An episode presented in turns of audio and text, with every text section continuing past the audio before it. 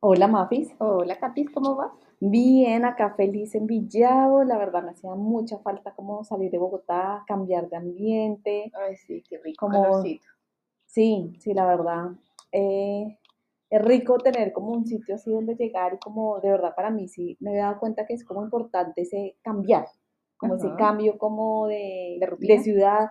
Sí, no, y ni siquiera de rutina, sino más que todo como de ciudad. De contexto. de contexto. Sí, porque igual la rutina, pues, La pues digamos, misma, bueno, digamos sí. que ahorita estamos como más o menos en mood vacaciones, pero después cuando, pues cuando yo he venido, a veces estoy, también sigo trabajando y hago mi rutina, rutina, Ujú. pero es diferente como el ambiente, Sí, la ciudad, total, otra lugar. ciudad, otras cosas, clima. el clima también cambia. Sí, total, la temperatura.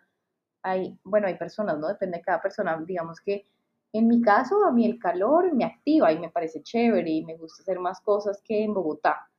Pero hay otras personas que el calor lo- los apaga y prefieren estar durmiendo todo el día, ¿no? Depende mucho. Sí. Bueno, a mí el calor, depende del calor.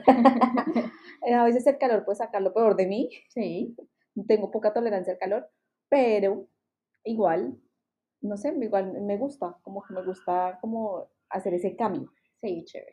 Sí, sí, sí, estamos muy contentos de vacaciones. Yo sí estoy muy vacaciones total, Sí, desconexión total. desconexión total estoy.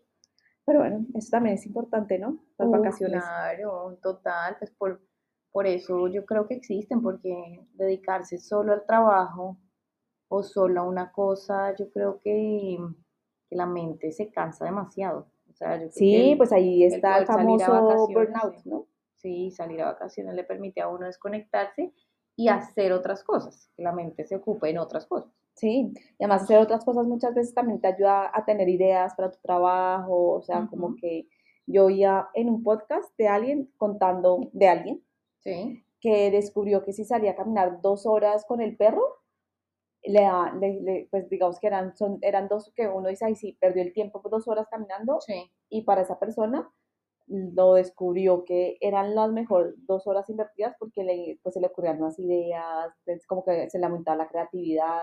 buenísimo. Sí, no, yo creo que los periodos de vacaciones son justos y necesarios, súper necesarios para uno desconectarse, así uno no haga nada. Sí. Así uno, digamos, se quede en la casa, eh, viendo televisión o haciendo oficio, lo que sea, pero yo creo que sí es necesario desconectarse.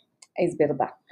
Pero bueno, entonces, Mav, hoy, no, hoy no tengo checklist, Hoy Cata no vino con checklist. sí, hoy no, no vine con checklist, pero eh, es, sí quería hablar de un tema que, que, pues digamos que lo he aprendido de ti, digamos que en los últimos año y medio, o sea, un año que empezamos a decidir Sí, cómo, sí, sí. cómo hacer todo este cambio y a meternos más como en, en toda esta onda, y es como empezar a oír a nuestro cuerpo Ujú, y ver cuáles son esas señales que él también nos habla y sí. tener como esa conexión entre cuerpo, corazón, mente y no es como que cada uno sea por un lado. Sí, sí, sí, total. Yo creo que es un tema súper importante.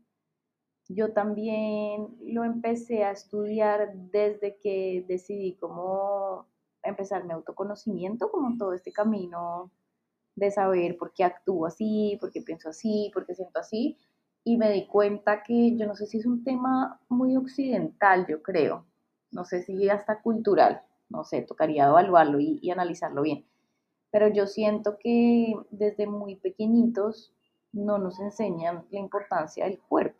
O sea, el cuerpo es como, o yo lo sentía así, puede que otras personas no, muy ajeno a lo que uno es. O sea, como, o ni siquiera ajeno, ni siquiera uno lo tiene como dentro del Sí. mapa de, de eso. Pues a uno sí le dicen como, bueno, hay que cuidarse, hay que comer bien, hay que hacer ejercicio, pero todo enfocado a, A la exacto, a la imagen, a ser flaco, o algunas personas a cuidarse por una enfermedad, pero hasta ahí llega y el cuerpo es súper importante porque pues es nuestro vehículo, es prácticamente donde estamos.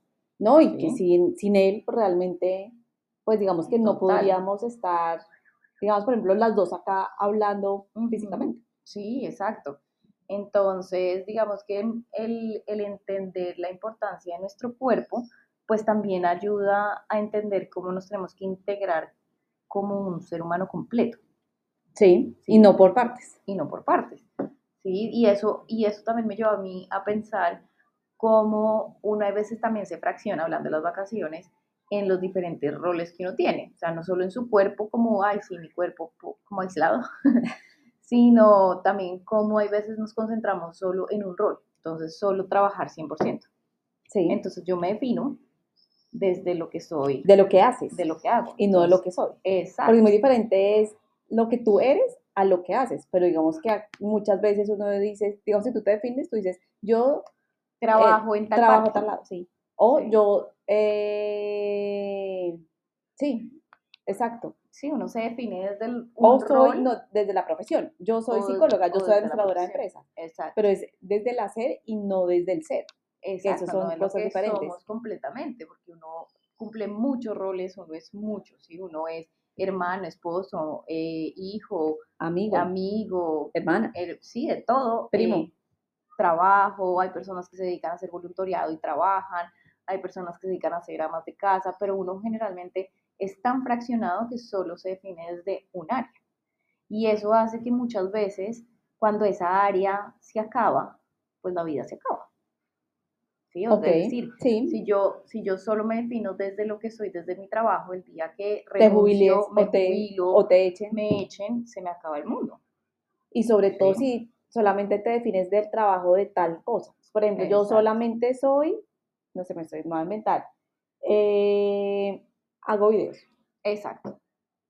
Y ya te echan, ya no puedes hacer más videos, pues ya ahí se te acaba el mundo. Se le acaba el mundo. O, también otras partes, por ejemplo, eh, no sé, las mamás que solamente se dedican 100% a los hijos, esto no estoy diciendo que sea malo. No, para nada. Pero digamos que solamente se sentían como su rol de eso, los hijos crecían, se van y ahí quedan como, ¿y ahora qué? Exactamente. O la que se define a partir de su esposo o pareja. Ah, sí. ¿Sí? Las dejan o los dejan y se les acaba el mundo.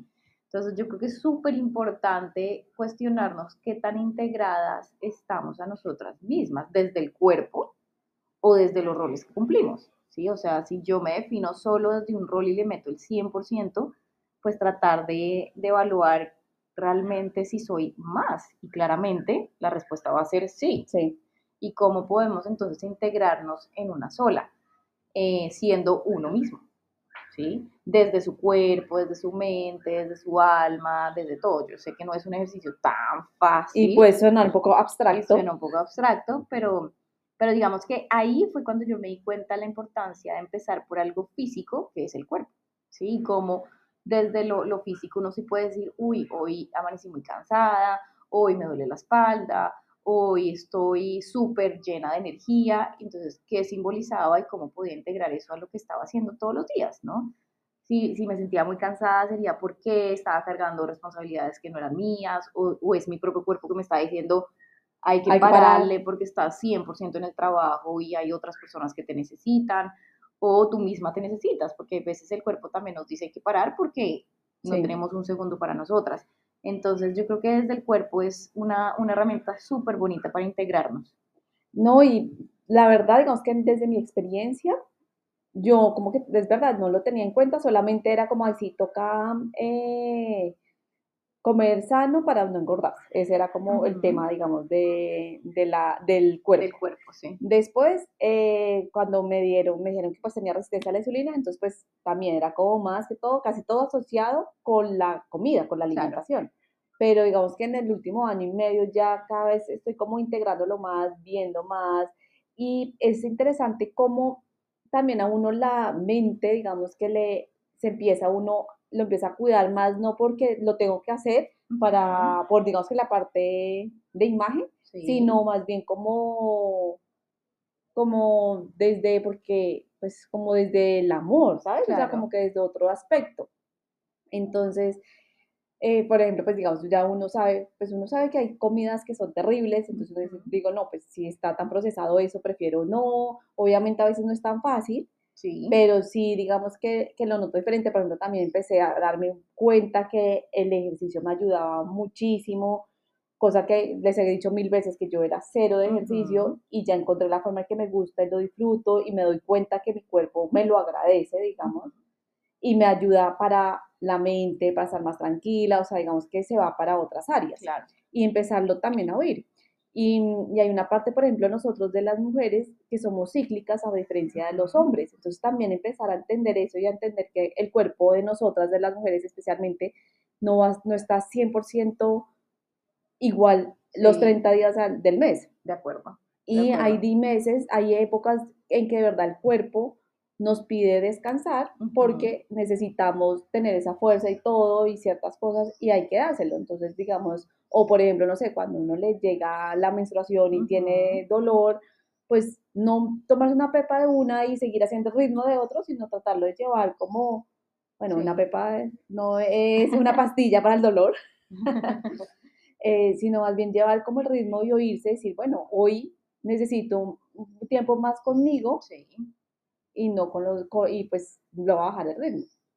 Me acuerdas ahorita que hablas del ciclo de la mujer, una, una amiga mía que fue la que, la que estudió astrología conmigo, eh, me estaba contando ya hace muchos años, yo creo que por ahí unos cuatro o cinco años, que hizo un taller de la, del ciclo de la menstruación de la mujer, pero muy orientado con los ciclos de la luna, como muy desde, desde el origen y desde pues el simbolismo de lo que significa para el cuerpo todo ese ciclo.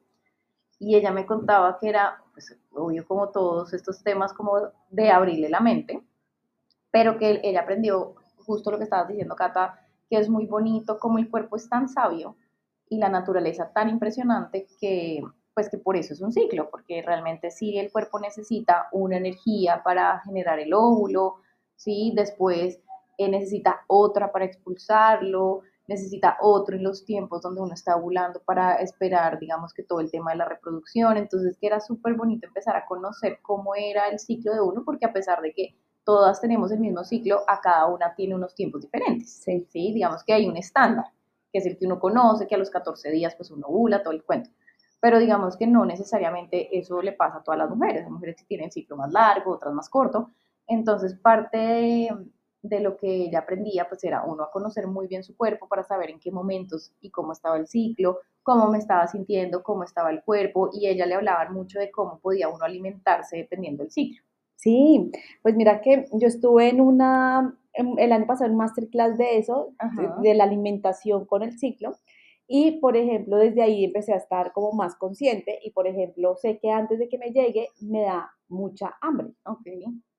Y entonces pues yo decía, pues sí, como que es más, y sobre todo digamos que también uno se da cuenta que si le está, ya tienen los días, eh, hay, hay, meses en que está mucho más sensible, entonces digamos que ciertas cosas me afectan más que otras, pero digamos que puede sonar muy obvio, pero uno, pero hacerse consciente creo que no es, tanto. Entonces como que uno dice, bueno, sobre todo en la parte de relaciones, así de, con el resto del mundo, es súper importante entender eso porque seguramente en la etapa en la que están las mujeres, el día, como la forma en que tú le dices o como ellas te hablan, te puede afectar más o menos. Claro. Te puede resbalar o no.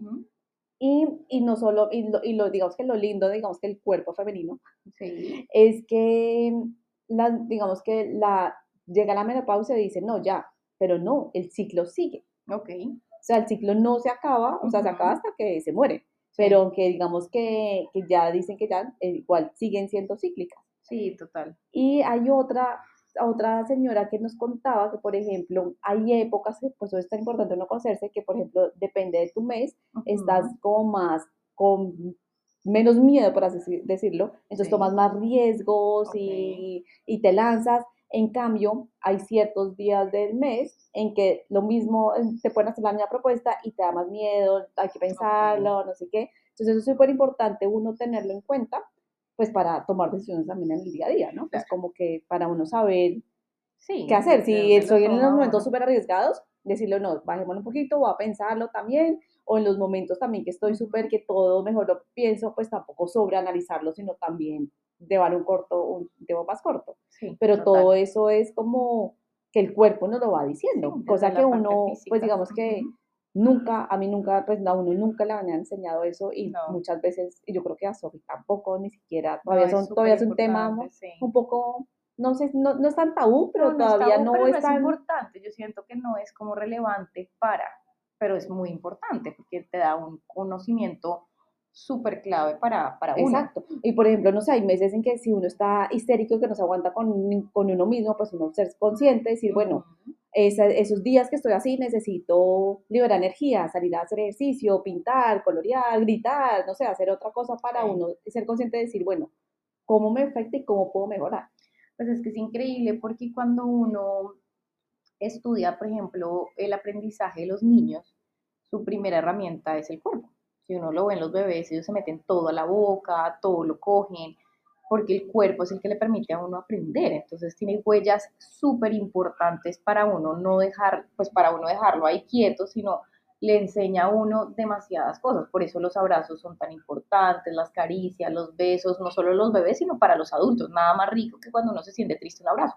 Sí. Y es porque el cuerpo recibe toda la información de la otra persona y lo puede llevar como a, a, lo que está pasando. Entonces yo sí siento que no se nos ha olvidado, o no se nos ha olvidado, yo creo que no es tan relevante y es una herramienta muy importante. Ahí es empezar cómo hacerlo, ¿no? Y, y yo creo que lo que tú dices, Cata, es muy importante y es uno ser muy consciente de, de, cómo me siento, cómo está mi cuerpo hoy, cómo se siente, está pesado, está liviano, está cansado, está desestresado o me duele, por ejemplo, hay personas que eh, tienen tanta conciencia que uno ya se empieza a dar cuenta y uno dice, uy, no, claro, me cayó súper pesado algo de la comida, eh, pero bueno, eso le da a uno la primera señal de, bueno, ¿qué está pasando? ¿Sí? Porque, porque me cayó pesado, porque me duele, o porque definitivamente hay alimentos que uno dice, los descarto porque no los, no los torero. Hay otros que uno dice, uy, qué delicia tomarse algo porque me refresca, me ayuda. Eh, todo lo que tiene que ver con ejercicio, con respiración, con meditación, es lo que les hemos dicho también, yoga, todos esos eh, sirve mucho para entrar en contacto con el cuerpo, que es lo primero que uno tiene yo que creo hacer. que yoga dicen que es súper buena para eso. Yo, la verdad, nunca, creo que he hecho dos veces yoga y ya. sí. Pero pues uno va a darle la oportunidad. Claro, Pero dicen que, digamos, es yoga que es- ayuda muchísimo para, para, para tener ese como contacto con, con, con su propio cuerpo, cuerpo. sí, total, ayuda. Yo hice yoga solo prenatal y posparto. Realmente a mí, digamos que yoga me gusta, pero no me conecta tanto. Pero para, digamos que después de la maternidad, las que han sido mamás saben lo, lo difícil que es reconocer su nuevo cuerpo. Porque digamos que uno antes de tener un bebé tiene un cuerpo, después tiene otro Durante durante y- otro y después. y después otro, y es súper difícil porque además uno no vuelve nunca a su estado normal, o sea, eso sí, Sí. definitivamente nunca. Entonces yo hice yoga mm, mientras en el posparto de Santi y en el, y en el, embarazo de, de Pauli, y sí, y sí le ayuda a uno a tener como conciencia de unos músculos y partes del cuerpo que uno No tienen ni idea. no tienen ni idea. Eh, y yo creo, pues desde mi experiencia, que a mí me sirvió un montón para el parto natural de Paulina. O sea, fue súper diferente mi parto eh, de Santi que el Con de, el de Pauli. Pauli. Ujú, Y yo se lo agradezco a mi profe de yoga. O sea, yo le dije a ella que fue ella, Sí. porque realmente fue un Y te ayuda a respirar. a la respiración y sobre todo como al control del cuerpo de uno. Es que yo no, yo no sé, pero es que sí, uno también llega de pronto poco preparado para esos momentos, porque es el Sí. cuerpo de uno y uno tiene que estar muy consciente de lo que, de todo lo que implica, ¿no? Pues igual, digamos que uno dice, sí, tan- no sé, la anestesia, hace cuánto realmente fue hace poco, Sí, digamos que pues no sé cuánto llevamos de humanidad, muchos, muchos años. Muchos y años. realmente con la anestesia, pues creo que nuestras abuelitas no, No. tuvieron. Sí, no. Entonces, bueno, o un poquito más, o sea, realmente digamos que son Sí, personas que las conocimos. poco, sí. Si uno oye, sí, son 100 años, uy, muchísimo, lo que sea, pero digamos, si uno ve, no sé, nuestra bisabuela que la conocimos, Claro, comparado con, sí. no lo tuvo, comparación de todo lo que hace. Entonces, yo creo que, que, que si había alguna conexión con el cuerpo o algo para que las mujeres podían, pudieran sin, Uy, sí, sin total. anestesia. Total, tiene, tenía que haber. Tenía que haber alguna tenía forma. haber, sí. Pues me acuerdo que en esa que te digo que en, en el masterclass que, que hicimos, Ajá. ella contó que unos, que hay un grupo indígena todavía en, en Estados Unidos, que ellos siguen como un resguardo todavía, y por ejemplo las mujeres en la época en que les llega la menstruación, esos días dicen que uno está más intuitivo, que son días como de introspección, y las dicen no pueden hacer, digamos que Mm, obra- labores eh, caseros ni sus labores diarios, sino las mandan a otro lado, como a, a tener su espacio y su interiorizar, introspección y que sea como su momento del mes de estar con ella. Ok. Entonces me imagino que sí, antiguamente pues de pronto pues las parteras les ayudaban con esa conexión y cosas que de pronto con la medicina moderna de pronto se ha perdido un poquito, aunque obviamente esa ha sido pues un, un descubrimiento pues, pues buenísimo. No, total, obviamente, obviamente yo creo que la anestesia fue un invento increíble pues para aliviar como el dolor, pero, pero pues sí, sí, sí seguro tendrían que tener una conciencia de su cuerpo mayor a la que tenemos hoy en día. Sí, y yo creo que para eso vamos, o sea, yo creo que, que en un futuro no muy lejano vamos a estar como en esa unión entre lo, la tecnología moderna y recuperando más cosas ancestrales y cosas que se habían perdido y se han dado cuenta, digamos, que es importante. Es como que el reto, digamos, del futuro va a ser lograr la unión de esos y lograrlo, pues nos va a llevar una mejor calidad de vida. Sí, exactamente, sí, total, total, llegar como a lo que, a, a no perder esa sabiduría y esas cosas ancestrales que, que, son tan bonitas y que en realidad tienen mucho valor, pero como la tecnología también nos puede ayudar a mucho. Claro, pues porque igual la tecnología igual creo que nos ayuda a, a muchísimas cosas, o sea, es como que pues igual no podemos volver atrás tampoco, pero sí, sí chévere retomar ciertas cosas de, de nuestros ancestros antepasados que, que pues sí. Perdón, Katy. No, sí. Me acordé, me acordé que hablando del cuerpo, yo tomé en la universidad una electiva, bueno, a mí siempre me ha gustado bailar, ¿sí? Entonces, pues en la universidad había muchas selectivas de danza que yo cogía, pues porque era delicioso, pues mi hobby, pasaba rico, pero metí una, una vez que tenía que, creo que se llamaba como danza africana. Eh, y al principio me costó mucho porque básicamente era una hora donde solo se movía el cuerpo, pero sin, obvio, tenía un sentido muy claro y es el, el ritmo de los tambores, además los tambores simbolizan mucho lo que tiene que ver con, con el presente y enraizarse, porque ellos ah, bailan descalzos. Sí, y ah, tienen muchos rituales muy bonitos que tienen que ver como el ritmo del tambor o simboliza la tierra o, o también el, ritmo del corazón. Entonces, música muy alegre. O sea, digamos que después aprendí un montón y me gustó mucho, pero al principio yo echando retrospectiva, pues uno se vería muy chistoso, porque era un salón lleno de gente donde solo bailaban al ritmo del tambor y la profesora era, pero suéltense, pero muevan. Claro, uno también en la universidad, pues al principio, qué oso, sí. nada que ver, hasta que ya al final, lo bonito de esas, de esas materias es que al final, pues cada uno sí se sentía muy libre de bailar como quisiera. Como quisiera, sin pena. Y pues como era una lectiva, pues no eran gente ni bailarines, pues había de todo, ¿no? Pero muy chévere, me acordé, me acordé como al principio, además, cuando uno empieza a entrar en contacto con su cuerpo, uno lo siente muy ajeno. Sí. Que era lo que uno hay veces, hay veces sentía yo en esa clase, como que uno le daba pena mover su cuerpo, pues porque uno dice como que oso, qué pena, pero al final, eh, pues uno terminaba soltándose. Y, ahí va también la, la, parte mental, ¿no? Pero cómo hago, pero que si lo hago mal, pero no sé qué. Total, total, total pero muy chévere como finalmente también la música lo llevaba a uno a soltarse, a vivir lo que de pronto ellos vivían en sus rituales y por qué el sentido de, de estar descalzo, de los tambores, de la música, muy chévere, la verdad me gustó un montón, pero me acuerdo que al principio fue difícil. Pues mira que hay, no sé si tú sabes, pero tú deberías estudiar eso más, pues hacer como un curso o algo, porque yo creo que lo enfrentarías mucho. Hay una terapia que se llama, es danza terapia, que es a través del baile, hacen terapia. Sí. Y hay otros que sí también dicen, eh, hay una española que yo sigo, se llama Ana. Sí. Y ella en uno de sus cursos dijo que al final eh, iba a estar Pepita Pérez, que no me acuerdo, española, que hace danza terapia y era un baile también así libre. Sí. Porque yo creo que lo más, más difícil es un baile libre, porque entonces la gente es como, tengo que seguir a alguien, ¿cómo hago para, cómo bailo entonces? ¿No? Bueno, ahora que hablas de eso en esta clase, la última nota, que era como la nota de la materia, porque en realidad no tenía nota, era un baile libre que cada uno tenía que hacer. Y yo me maté, pues porque además yo llevaba de mi historia. Así sí, siendo capitana. Capitana de Cheers, no sé qué, el baile estructurado, pasos, yo me morí un montón montón, yo lo, yo lo pensaba y lo pensaba, me monté toda una coreografía, no me fue mal, pero tampoco era lo que ella esperaba. Claro, cuando yo empecé a ver a los otros, gente que empezaba antes que yo, porque pues íbamos pasando por turnos, yo decía, no, lo que tengo preparado está tenaz, porque claro, estaba demasiado estructurado, o sea, desde la cabeza y no desde el cuerpo, ¿sí? Y yo lo sentí, obviamente yo lo sentí, yo dije, me fue tenaz porque obvio lo planeé y fue desde la cabeza y no desde realmente sentir la música y desde el cuerpo, pero porque es muy difícil ese baile libre.